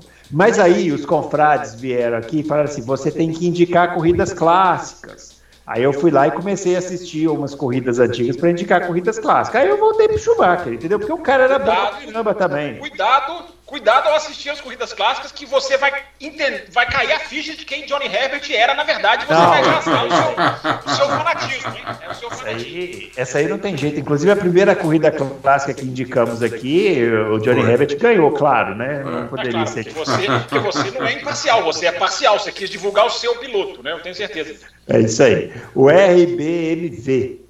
É, vejo muita gente falando de motor suspensão. Também notei o que o grande diferencial dessa última corrida foi um item simples e muito exposto aos olhos de todos: os freios. Vocês poderiam explicar um pouco mais sobre as diferenças entre os conceitos adotados entre Red Bull e Mercedes? Esse duto da Red Bull com design quadrado, ó, ouvinte, que repare, com design quadrado e com as entradas de ar maiores, proporciona alguma vantagem? Ou eu fiz uma viagem e isso não gera nenhum impacto de performance? é isso. Claro que não. Impacto gera. Fala, fala é. aí, Adalto, mas impacto gera. Não, ele gera, porque, até porque a, a Fórmula 1 tem dois fornecedores de freios, é a Brembo e a outra. Ai, memória. Ah, é Carbon Industry, não é? E é isso, acho que isso, isso. Então, é, eles, eles funcionam de, de maneira um pouco diferente e tem também um acerto de freio incrível, né? Não é que o freio chega lá, instala o freio e fala pro piloto, bom, tá, tem freio o carro, não é assim, não é assim. Não. Existe um vai acerto. Vai fechando, né? É, vai é. vedando e abrindo, né, Adão? Isso. Existe um acerto de freio. Então, você pode ver na mesma equipe um piloto com abertura maior do que o outro. Porque um piloto usa freio mais do que o outro. Esquenta o freio mais do que o. O Hamilton esquenta o freio, por exemplo, mais do que o Bottas. Entendeu? Então, a, a, o acerto de freio do Hamilton é diferente do, do, do, do, do Bottas. Como eu acho que o do Verstappen também é diferente do, do, do Pérez. Então, é, e a, o, eu acho o que a magia do Ricardo tá aí, né, Adalto? Ricardo, aí, o Ricardo, com, com esse problema da, da freada dele. Né? Tem o piloto que freia com, com o volante reto, e, e, quando ele vira o volante já está tirando o pé do freio. Tem aquele que continua freando forte, virando o volante. Tudo isso muda o acerto do freio, muda a entrada do freio para você é, refrigerar mais ou menos, porque quanto mais você abrir a entrada do freio, é pior para a aerodinâmica do carro, porque aquilo ali é um arrasto que você está aumentando no carro. Né? Então, o ideal seria a entrada de freio ser desse tamanho desse tamanho aqui. Só que. Mas aí é que tá, né, Adal? Tem pista que dá e tem pista que não dá. Né? Exatamente, aí... exatamente. Né? Então, tem pista que se você fizer uma entrada de freio desse tamanho, em três voltas o cara não tem mais freio, entendeu? Então, é, é isso. Tem diferença. É isso. É só, só para complementar rapidinho, é, é, a pergunta do ouvinte é muito legal. É muito legal. Né? Eu, acho, eu, acho, que a resposta para ele é que é, muito variável, é muito, depende muito. Se, se os caras chegam em Interlagos, perguntei a temperatura para os dois aí baterem cabeça. Se os caras chegam em Interlagos, tá muito calor, é, um, é uma vedação. Se os caras chegam em Interlagos, tá muito frio, é outra vedação. Outra. Então, outra. quem assistiu rapidinho, quem assistiu a sexta-feira no México, os dois treinos, a Mercedes estava apanhando do freio no, no, na sexta-feira. Hamilton e Bottas rasgaram a curva, um, é, aquela fritada que freia as quatro rodas. Isso aconteceu mais de uma vez no México. Aquilo ali é freio, é muito freio, é muita questão do freio. Então, é, isso varia de treino para treino. Os caras podem mudar, podem afinar a pastilha, podem trocar a pastilha por uma mais fina. Então, é, é, a pastilha, aquele disco, né? Não, não, necessariamente a pastilha, o disco mesmo. Enfim, então, gente, é freio é cada, cada hora de um jeito, cada situação é uma. É, Mas assim, freio, Para o freio serve aquela máxima que usaram erradamente para o pneu, que quanto mais frio, melhor. Né? Quanto a temperatura do ar e do asfalto mais fria, melhor para o freio. Uhum. Melhor para o carro, melhor para o freio, porque você precisa de uma entrada, entradas pequenas de ar para resfriar o freio. Né? Tinham, usado, tinham falado isso de pneu, pneu não, mas uhum. freio sim. O Renato Moraes, vocês acham que a presença do Adrian Newey é uma vantagem da Red Bull na construção de um carro competitivo a partir do regulamento de 2022? Eu não tenho dúvida. Aham. Não tenho dúvida que Com sim. Com certeza. O cara é um gênio, né, gente? O cara é, é genial. É Apesar de que eu sempre falo, gente, a restrição aos engenheiros, ela, a partir de agora, ela é enorme. Porque o carro tem várias peças que não, várias partes, melhor dizendo, que não podem ser mexidas. A Fórmula 1 vai proibir os bargeboards, isso que tem aqui atrás, do, é, atrás da asa dianteira, ali, aquele monte de dentinhos, enfim. Aquilo não vai poder mais. Então, é, é, é tem várias. A Fórmula 1 declarou, o Nickton Base declarou em 2019. As áreas que podem prejudicar a ultrapassagem serão proibidas de serem alteradas no carro. Então, enfim, é, é, é vago, mas é só para dar uma ideia de que Claro que o Adriano vai ser uma vantagem, concordo plenamente. Uhum. O cara é genial, o cara vai sacar alguma coisa em alguma hora. Mas não é mais assim, né? Sim. Só com um instalar de dedo, o campeonato está resolvido é numa sacada só. Acho que é vai, ser mais, vai ser mais difícil. O João Pedro Marques de Mello, se de repente a Alfa Romeo entregar um carro capaz de vencer em 2022, será que o Bottas poderia elevar o seu nível de pilotagem junto ao status de primeiro piloto da equipe? Ah, vai depender de quem for o segundo, hein? Não, o primeiro piloto eu acho que ele vai ser, né, gente? Ah, sim. Em, em é. termos, de, em termos de ajudar a equipe. Mas e se ele é aquele, aquele que, que, que você falou aí que não pode ficar fora? o australiano. É o Piastri, aí vai, é. ele vai ter trabalho. Aí ele vai ter. Eu, eu não aposto, se, se for Bottas e Piastri, eu não boto as minhas fichas no Bottas, não. Claro que ele tem uma vantagem. O cara é experiente, o cara é rápido, o cara, tem, um, o cara tem uma vantagem. Mas olha, o Piastri é aquele cara para chegar e arrebentar. Ele é igual o Leclerc e o Russell. A história dele nas categorias de base é muito semelhante. É, é, vai destruindo o campeonato, assim, ó, vai sentando e ganhando. Então, Bottas vai ter trabalho. Agora, o, o que situação do Giovinazzi na Alfa Romeo, né? O Fábio postou lá o, a mensagem dele ah, de rádio depois, né? E hoje tiraram uma foto dele almoçando no box da Alfa Romeo também, sozinho, sozinho numa mesa assim enorme, só ele sozinho almoçando lá. É, coitado, já era. Já era. Já era. Muito Olha, bem. eu acho que tá mais pro Piastre o negócio, viu? Oi? Tá mais pro australiano o segundo assento, eu tô achando. Porque eu acho que, eu acho se que fosse o chinês com 30 milhões de dólares já teria, já teria, porque o, o, é, o cara chegou com 30, será, será que é a Alfa Romeo, não, eu quero 50, por isso está demorando? Porque o, não, mas teve a questão do Andretti, Adalto, né? Hã? Teve a questão da negociação com o Andretti que ia mudar tudo, né? Que agora acabou, né? Mas aquilo é. ali pode ter adiado, né? Pode ser adiado, é verdade. Aquilo pode ter adiado um pouco. E o Adalto, esses caras são tão gananciosos que eles sabem que eles têm a única vaga disponível na Fórmula 1. Então eles seguram o chinês com 25, porque vai que chega alguém com 30. É. Vai que chega alguém com 35. Car... Quando a equipe é a última a decidir, gente, ela é dona do mercado. Ela é simplesmente dona do mercado. Porque só tem ela, só tem uma vaga. É, e só é. tem 20, né? É, é, só tem 20 lugares. Tem, tem 19 que já estão. É. Ela, ela, é dona, ela é dona. Ela é, é. lei da oferta da procura. Agora, só rapidinho. Querendo? Ah. Só rapidinho, para quem não viu esse rádio, para quem não, viu lá no Twitter, o Giovinazzi, quando acabou a prova no México, ele falou, né? Muito obrigado pela excelente estratégia, numa ironia completa com a equipe. Estratégia fez uma, estratégia erradíssima. É.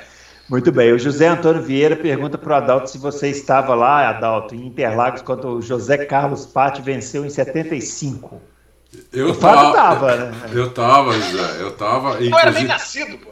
É, inclusive, você foi feito onde, ali uma. uma um, foi, foi, saiu um boato ali, achei que, que não, não foi isso, que o Emerson teria deixado o passe ganhou. Porque o Emerson ficou em segundo, né? É, porque o Emerson foi segundo. Mas eles não eram nem da mesma equipe. Não eram nem da mesma equipe. Mas todo mundo ali era tão Emerson, né? Porque o é. Emerson é. era o. O Emerson era o rei do Brasil, né, meu? O Emerson era bicampeão mundial. O brasileiro gosta uma intriga, né? Desde 75, é. essa coisa de ai, porque deixou, né? O cara é, da é. McLaren, o outro imagina, tá bravo. Pô, galera. Imagina, é. nenhuma chance, nenhuma chance, né? Que, ó, só vendo a corrida para saber, hein, o Adalto, foi ou não foi? Não, não, não. Não deixou, não. O Emerson não chegou. O, o, o passe ganhou. Foi... Ia deixar troco de quê, meu Deus do céu? É lógico. Nem da equipe não era? Bruno, não, Bruno, não. Foi... O Bruno, Fórmula 1 eu não desconfie de nada. A Williams já deixou a McLaren ganhar em 97 em Jerez. Talvez não seja, mas ali foi. Ali mas foi ali não, ali não. Ainda mais que o Emerson, o Emerson aquele, foi 75. Né? Ele, ele era bicampeão ele podia ser bicampeão. tricampeão. Não? É. É verdade, é verdade. Brasileiro, começo, brasileiro gosta de uma intriga, é, né? não, ali foi uma vitória legítima Por isso que novela faz sucesso nesse país. É. E, o, oh. e o Pati tinha a mão. O, o nome do autódromo era José Carlos Passe. Sim, Ele sim. tinha a mão de Interlagos inacreditável, uhum. entendeu? Você, é. você, só não respondeu uma coisa. Aonde você estava na pista? Eu quero saber aonde você estava ali. Agora é difícil, e justamente 75 eu não, eu não lembro, eu não vou chutar. Eu não, eu não vou chutar. Mas só 40 e tantos. Só 40 e tantos anos. É, não vou chutar. era da época que acampava, né? É, lá, isso, é da época que acampava. Os primeiros anos a gente acampava lá dentro, né? Então é. eu, eu não vou chutar, não. Você que está indo aí para Interlagos hoje, de seu Uber, é. o Adalto chegou lá, era só mato. Ele chegou só lá mato. com o facão só abrindo lá para você curtir a sua arquibancada. Quem, quem é aqui de São Paulo é o seguinte: a cidade acabava um pouquinho antes do aeroporto de Congonhas. Uhum. Depois do aeroporto de Congonhas não tinha mais cidade. Era mato, era uma estrada que ia até Interlagos. Uhum. É, é, então é isso. Chegava lá, a pista não tinha muro, nada, era mato para todo lado. Era uma pista no meio do nada. É isso. Bruno, você está falando aí que não era conforto, você está você tá enaltecendo o conforto aí dos dias atuais. Mas eu acho que devia ser muito melhor. Você ir pra pista pra acampar, se ficar ah, Isso é maravilhoso. Né? Era muito é, legal. A comunhão das pessoas. É, eu, eu, pensei muito isso quando eu fui a Silverstone. E eu saí de Silverstone e olhei é. o acampamento, mas assim, aquele acampamento que some da sua vista de tanta barraca. Uhum. Esse, gente, deve ser muito legal deve ficar ser aqui. muito bom, é. É, você faz um churrasco, você conhece gente. Né? Você, você, já, a gente já ia na quinta-feira, depois do almoço. Aham. É outros tempos, né? É, Mas devia ser bom mesmo. Isso tem na Europa. Então isso tem muito na é. Europa de acampar ainda. Uhum. Não, não acampa mais dentro, igual era antigamente, né? Você podia acampar ali até no, de, dentro da, no miolo. Dentro da pista, é. Depois tiraram, né? Mas no, eu não sei se foi nos dois ou nos três primeiros anos, acampava dentro da pista. É isso aí. Ah. O Roberto Escafuto. É, ele está perguntando o seguinte: sempre vejo nas transmissões os narradores, comentaristas e até mesmo aqui no Loucos dizerem que tal carro sai de frente, tal carro sai de traseira. Eu, na maioria das vezes, vejo como uma derrapada. Como que a pessoa consegue definir que quando o carro escapa, ele saiu de frente ou de traseira? Dá uma clareada aí para mim, Ana. É que. Essa é, é boa, hein? É eu boa vou deixar o Adalto responder, mas essa é. tem uma resposta boa para essa daí. É, é. O, o Roberto Scaf, Escafuto. Quando o piloto contra-esterça no meio da curva, é porque a traseira foi. Então, então ele tá é, fazendo... vamos lá, é porque eu acho que ele está ele tá num conceito anterior aqui. O contra-esterço é virar para o lado contrário, né? Pro lado contrário, então. Você está fazendo uma curva para cá. traseira você vira para Você está fazendo uma curva para a direita, para cá, para cá. Né? A traseira escapa, o piloto faz isso, ó. Isso. Para a traseira voltar, e tem que voltar isso. com o volante reto. A hora que a traseira é. começa a voltar, ele volta o volante junto. Ou Isso. seja, ele tem que virar para o lado que não é o da curva. Exatamente, para o lado oposto ao da curva. Né? Quando é a Isso. frente que escapa, tem duas maneiras. Você tira o pé e a frente volta, ou você acelera mais para escapar a traseira. Isso. Entendeu? Só que se se você acelerar muito, a traseira escapa demais e aí você tem que contra-estressar também. Então, primeiro você perde a frente, acelera, a traseira vai, você contra-estressa. Só que aí você ferra os pneus da frente e os de trás. É. Então, o, o, o, que na, o que na escolinha de pilotagem eles ensinam é: se o, pneu, se o carro estiver escapando de frente, você dá uma tiradinha de pé que a frente volta. E se estiver escapando de traseira, você contra-estressa. Só que quando eu pegava um carro que escapava de frente, eu não fazia isso não. Eu fazia a tangência antes do tempo e acelerava mais, porque eu sabia que a frente ela ia escapar o tanto para fazer para entrar direitinho no apex. Uhum. Entendeu? Só que destrói o pneu, os pneus da frente fazer isso, entendeu? Destrói. No kart é uma delícia guiar assim, só que destrói com os pneus. Só que no kart as corridas são curtas, então é, aí dá tempo. Né? Dá tempo, é. Mas aqui, é. Você, vocês, vocês para variar, foram técnicos demais. O ouvinte só queria saber como que ele identifica. E vocês, a primeira explicação foi ótima do braço que contra estresse. A segunda explicação do braço é o piloto mantém, ele tem que manter o braço, como se ele tivesse que virar ainda mais. É que a saída de frente ela é mais difícil de ver mesmo. Isso. É mais difícil tanto de ver. em inglês, é. tanto que Você em inglês, tem que tirar o pé. Os termos em inglês são bem esclarecedores, né? Em inglês é o understeer, ou seja, você tem que, quando sai de frente, ou seja, você tem que manter o volante virado para frente, prega, pegar e virar. E quando sai de traseiro, os ingleses chamam de oversteer, ou ah. seja, ele tem que subir, tem que trazer para cima. Então é, é, é, é, é, é bra... a técnica do braço, para quem está tentando identificar, igual o ouvinte, eu acho que é o caso, é, é, olhar o braço. Que é isso que o Adalto falou aí de levantar o pé. Você dificilmente você vai conseguir captar se for uma fração de segundo. É, não dá. Só na câmera on board você consegue ver isso. Agora, se você vê, quando o cara acaba batendo, você vê que o cara tá com o volante virado, o carro continua indo reto até ou bater devagar ou forte, ou nem bater, conseguir parar o carro antes com o volante virado e o carro indo reto, ele saiu de frente, entendeu? Saiu de frente, isso. É, é isso aí. O Se a traseira César... quer ultrapassar, ele saiu do traseiro. É só, é só pensar isso. Quando a traseira quer ultrapassar o piloto, é, é. é porque ele saiu do traseiro. Básico, é isso aí. Básico. O Carlos César pergunta: se o Verstappen ganhar o Grande Prêmio de São Paulo, o título de piloto já está garantido? Caso isso aconteça, a Mercedes vai focar nos construtores? O Fábio já respondeu que não. É. Acho que mesmo se, se ele ganhar o Hamilton em segundo, o campeonato para mim não acabou. Para mim. Não acabou, mas para mim sobe para 80% para o Verstappen. Sim. É, sim, sim. Vai com esses 80 por aí. Se o Verstappen abandona na corrida seguinte, aí cai para menos 5%. Não, aí, aí, o Bruno, aí ele chega aqui, aí ele vai vir aqui e fala assim: não, eu não disse que ia Eu disse. Eu... Não, ah, não, é olha como eles são. Confra, confraria, anota aí esse momento é. que eu tô falando, vê o tempo que tá aí. Tá. Aqui, ah, tá bom, é 1 e 14. Mas aqui, ô Bruno, ah. Bruno, vamos fazer a matemática, né? Tá 19.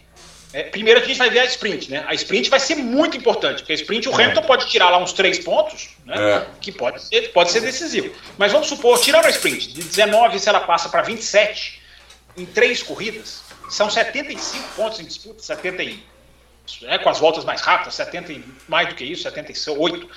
Então, 20, 25, 26 em 78, gente, o campeonato está aberto. Mas é isso, claro, que o Verstappen vai estar numa situação de não precisar ganhar mais. Não precisa isso, ganhar mais, basta chegar em segundo. Isso vai ser, isso é fundamental. Isso, vai, isso seria fundamental. Mas não acaba, não, gente. Um abandono. Vocês estão esquecendo dos abandonos, vocês ouvintes. É. O abandono vira o jogo. Eu já falei, o Hamilton pode é. sair de Interlagos quase com o favoritismo. Se a gente for analisar a Arábia Saudita, Qatar, como pista que pode ser da Mercedes, pode ser, não sei. O cara pode virar favorito. É, o que acontece é o seguinte, eu acho que eu vou, acho que eu vou, vou explicar bem agora para ele. Vai se rápido, o Verstappen ganhar essa corrida. DRS aqui, ó. Se o Verstappen ganhar essa corrida e o Hamilton chegar em segundo ou terceiro, que seja, mesmo que ele chegue em segundo, não depende mais só do Hamilton para ser campeão. Tá? Porque o uhum. Hamilton pode ganhar as outras três e mesmo assim não ser campeão. Então, é. é aí por isso que complica muito a situação. Uhum. Isso faz bastante diferença, né? É. O Marçal Kawai Prado, estou nos preparativos para amanhã. É, aguardando, nesse momento, espero fazer meu exame. Ah, ele está contando aqui sobre ir para Interlagos, ó, para os confrades que Ele está dando uma dica para usar o celular para acessar um aplicativo aqui onde tem o passaporte lá de vacina, porque vai precisar do passaporte de vacina para entrar. Então, convido aqui os ouvintes a entrar para ver a dica que ele está dando.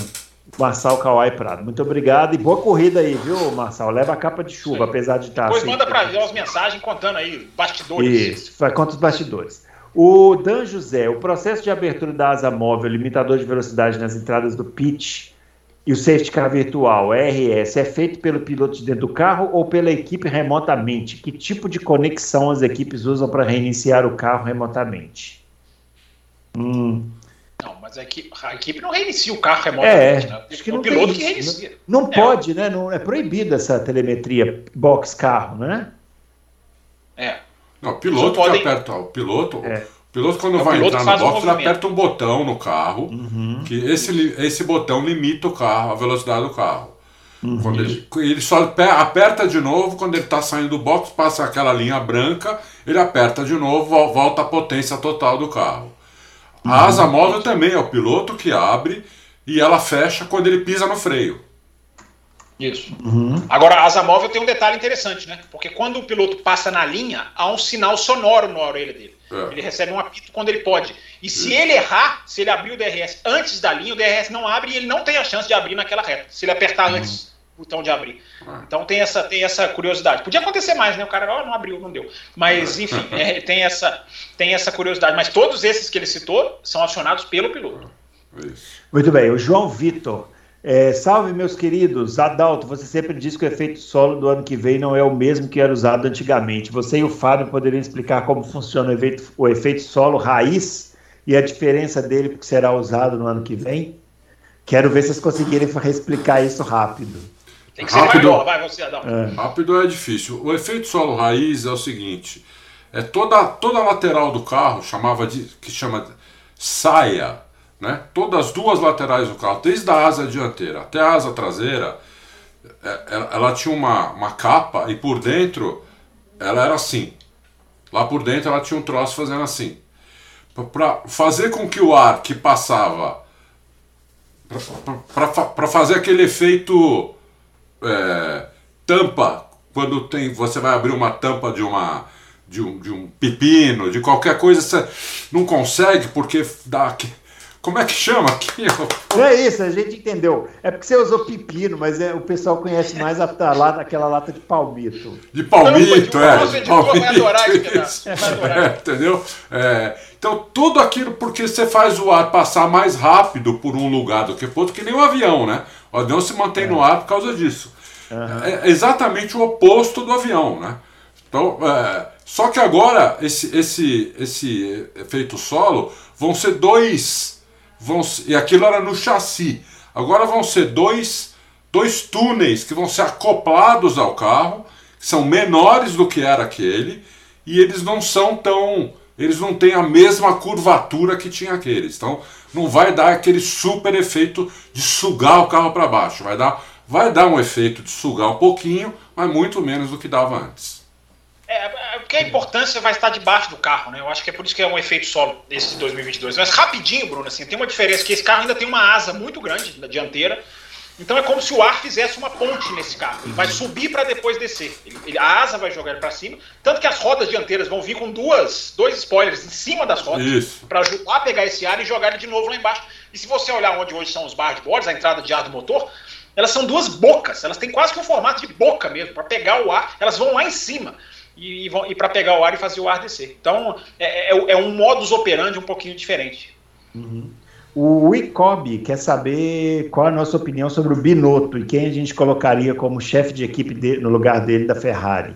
E não pode ser nenhum ex-chefe de equipe ou alguém que já estava na Fórmula 1. Ah, o Adalto ia falar o Briatore, pô. Briatore, Deus me livre. Não, eu acho que ele ia falar o Lawrence Stroll. Coloca o Lawrence Stroll. Deus me livre, Deus me livre. Falando nisso, então, parece que a Alpine quer contratar o cara da. da... O, o cara da Aston Martin. Da Aston Martin. É, é. Isso. Não tem nada demais o cara ali, né, meu? É, ele capitaneou a Force India nos bons tempos, né? Ele, ele, ele tá, todo o crescimento da Force India naqueles tempos, ainda era a Force India antes de Racing Point, ah. ele estava lá. Então ele é um cara, tá, ele é um cara bem conceituado, né? No ah. mercado. É, é, ele tem até Ferrari, aquele cara ganha bem. É, eu não sei quem colocaria hoje, se, se não pode colocar outro que já foi da Ferrari. Esse conhecimento de gestão assim para dar essa para dar essa. É, seria, a Fórmula 1 é muito restrita. A Fórmula, e, a Fórmula E tem uns caras que são, claro, né? É difícil falar, é outra dinâmica de ah. corrida, né, mas a Fórmula E tem uns caras bons. Né? E, a, e a Fórmula 1 trouxe um cara da MotoGP, né? O trouxe. David Bride saiu da Suzuki, estão falando até que vai voltar. É. Né? É, saiu da Suzuki, a Suzuki despencou esse ano na MotoGP. É. Aliás, ó, despedida do Valentino Rossi esse final de semana, hein? Última corrida da história, última corrida da carreira, uhum. o adeus de Valentino Rossi nesse final de semana. Mas enfim, é, pode trazer alguém da Fórmula Indy, talvez, quem sabe, mas imagina o Roger Penske. Imagina, Roger Penske. Ah, o, ah, o Michael Andretti, pronto, vamos pegar o Michael, Michael Andretti. Muito bem. O Eduardo. É, Eduardo Carrano. Em uma situação hipotética, quando surge uma nova equipe em 2022, isso não acontece, Eduardo, isso não acontece. Com um supercarro imbatível, contrataria o Max e o Lewis Hamilton. Quem levaria o título? Essa é boa para responder rápido. Max e Hamilton disputando num carro igual. Quem leva, Adalto? Hum. Pô, aí é duro isso. É. Hamilton tem mais experiência. O carro do ano que vem é um carro novo. Hamilton se adapta muito bem a, a, a, a novidades. Mas é, seria um chute assim, muito grande. Tem também a questão que se o Hamilton ganhar esse ano, ele vai estar muito mais tranquilo ano que vem. Eu não sei, eu não sei uhum. responder. É, também não sei. E aí, Fábio? É, hoje, é o que eu falei no programa passado. Hoje, Verstappen, para mim, está guiando mais. Não significa dizer que ele é mais piloto do que o Hamilton. Estou falando que hoje, tocada, hoje, para mim, o Max tá, tá, tá um dedinho acima, tá? O Max tá, tá brilhante. Olha o que o cara fez, olha as largadas que o cara tá fazendo. Enfim, é o cara. Para mim, daqui a um mês, quando acaba o campeonato, pode ser diferente. O Hamilton pode dar um show nas quatro corridas. Eu vou chegar aqui e falar: pronto, o Hamilton hoje está pilotando melhor. Mas estamos gravando no dia 11 do 11. E no dia 11 do 11, para mim, o Verstappen é o melhor piloto do mundo, como eu falei na edição passada. O Caboloso está perguntando quantos 29 pontos vocês acham que o Max vai fazer esse fim de semana? tá igual o Galo com a mão na taça, para tristeza do Bruno e do Fábio. Eu não fico nem um pouco triste com, com ele. Ele fica assim. É. Ele fica assim. Ele fica assim. Ah, eu, para mim, Parabéns aí, vai ser campeão. Bom, é bom ser campeão. É bom que eles descubram que é bom ser campeão. É importante. Ele está dizendo que o, o 29 Max, vai, o Max vai fazer, vai ganhar a corrida de curta de classificação, o GP faz a meia volta. É, é. Pode, pode ser, ser, mesmo, né? pode ser é. mesmo, não sei, pode ser. Vamos não sei, hein? O Max, o Max tem cinco pontos apenas em duas corridas com o sprint, hein? É claro que é uma curiosidade, mas olha, não sei não, hein? Vamos ver. E vai chover sexta-feira, hein? Atenção. E se chover, pois é. Alô, é, é vai chover sexta-feira. Se chover, muda tudo, gente. Fer Fernando de Maria. Sobre a Aston Martin com o carro de 2022, qual a dimensão da relação de parceria tecnológica com a Mercedes antes e depois da pré-temporada? É, fala primeiro? Eu acho que vai mudar bastante essa relação de você pegar o que vem na Mercedes hoje, que eles fazem, né? Que é pegar o projeto, né? Porque agora você não tem informação, as equipes ainda não colocaram em prática. A Aston Martin vai pegar uma Mercedes de olhos fechados? Não vai. E o regulamento depois daquele carro cópia mudou completamente, né? Agora há, há o sistema de scanner, de escaneamento é mais rigoroso, enfim. Não dá para. Agora, se ele está falando de parceria técnica, de peças ou de intercâmbio de informações, isso aí pode continuar. Os caras, né? Os caras ali nos bastidores podem fazer, né? Agora, copiar uhum. o carro é que, é que não vai ser, é. não vai ser bem assim, mas. Eles, eles vão é. comprar tudo que o regulamento permite, eles vão comprar na Mercedes. Tudo. O resto, uhum. não. Ó, é o que a Haas faz com a Ferrari, né? A Haas uhum. pega tudo que pode e ela pega da Ferrari. É, é. Daniel Hartmann, a dificuldade de um piloto ultrapassar o outro na Fórmula 1 é mais em função do carro sensível dos dias atuais ou psicológico do nível do piloto que vem atrás?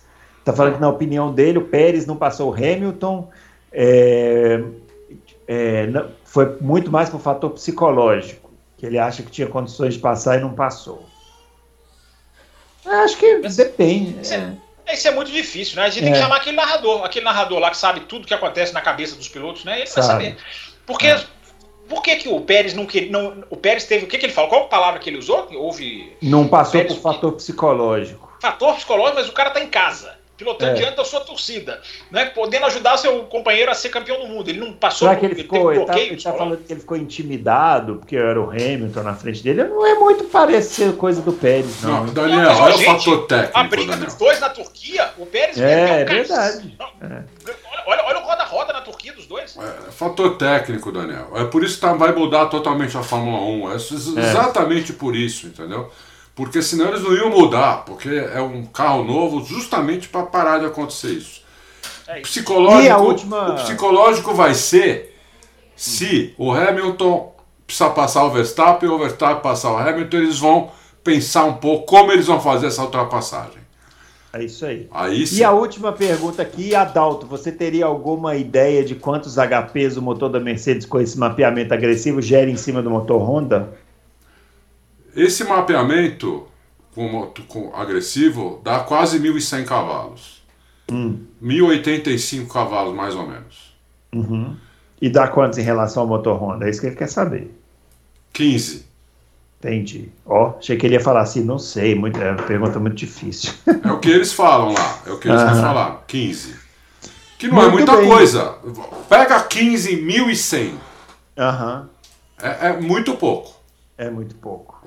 Mas faz uma diferencinha, né? É. Muito bem. Finalizando aqui, vamos a ela, vamos a ela, a dica da corrida clássica. Isso aqui, viu, Fábio? É porque a gente não tem a vinheta ainda, então a gente faz uma música. Eu sei, Bom, eu sou ouvinte.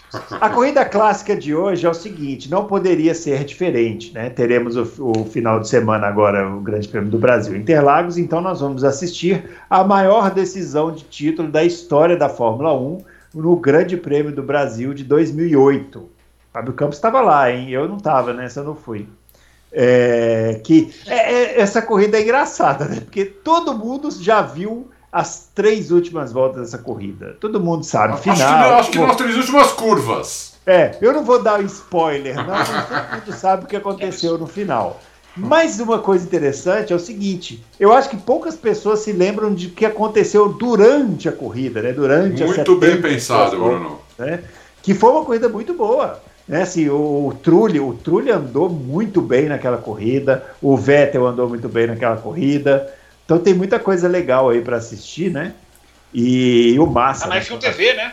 É, tá, tá na F1 TV. Ah, é, ela tá na F1 TV e eu não achei nenhum link aceitável aí no, no, no YouTube, então nem, nem passei. Vai, vai, ter que ver no F1 TV mesmo. Porque... Ou, seja, ou seja, vocês são mancomunados, né? Você dá uma dica que só tem na F1 TV pro cara entrar lá no Auto Race, comprar através do Auto Race F1 TV. Se ele quiser fazer isso, ajuda bastante, né? Mas se não quiser. Não, isso é mentira, isso é intriga da oposição. Quando tem no YouTube, a gente coloca aqui, né? Porque dessa vez a única imagem que eu achei do YouTube tinha umas faixas assim na frente, né? Aí não, né? muito, é muito baixo nível isso daí. Né?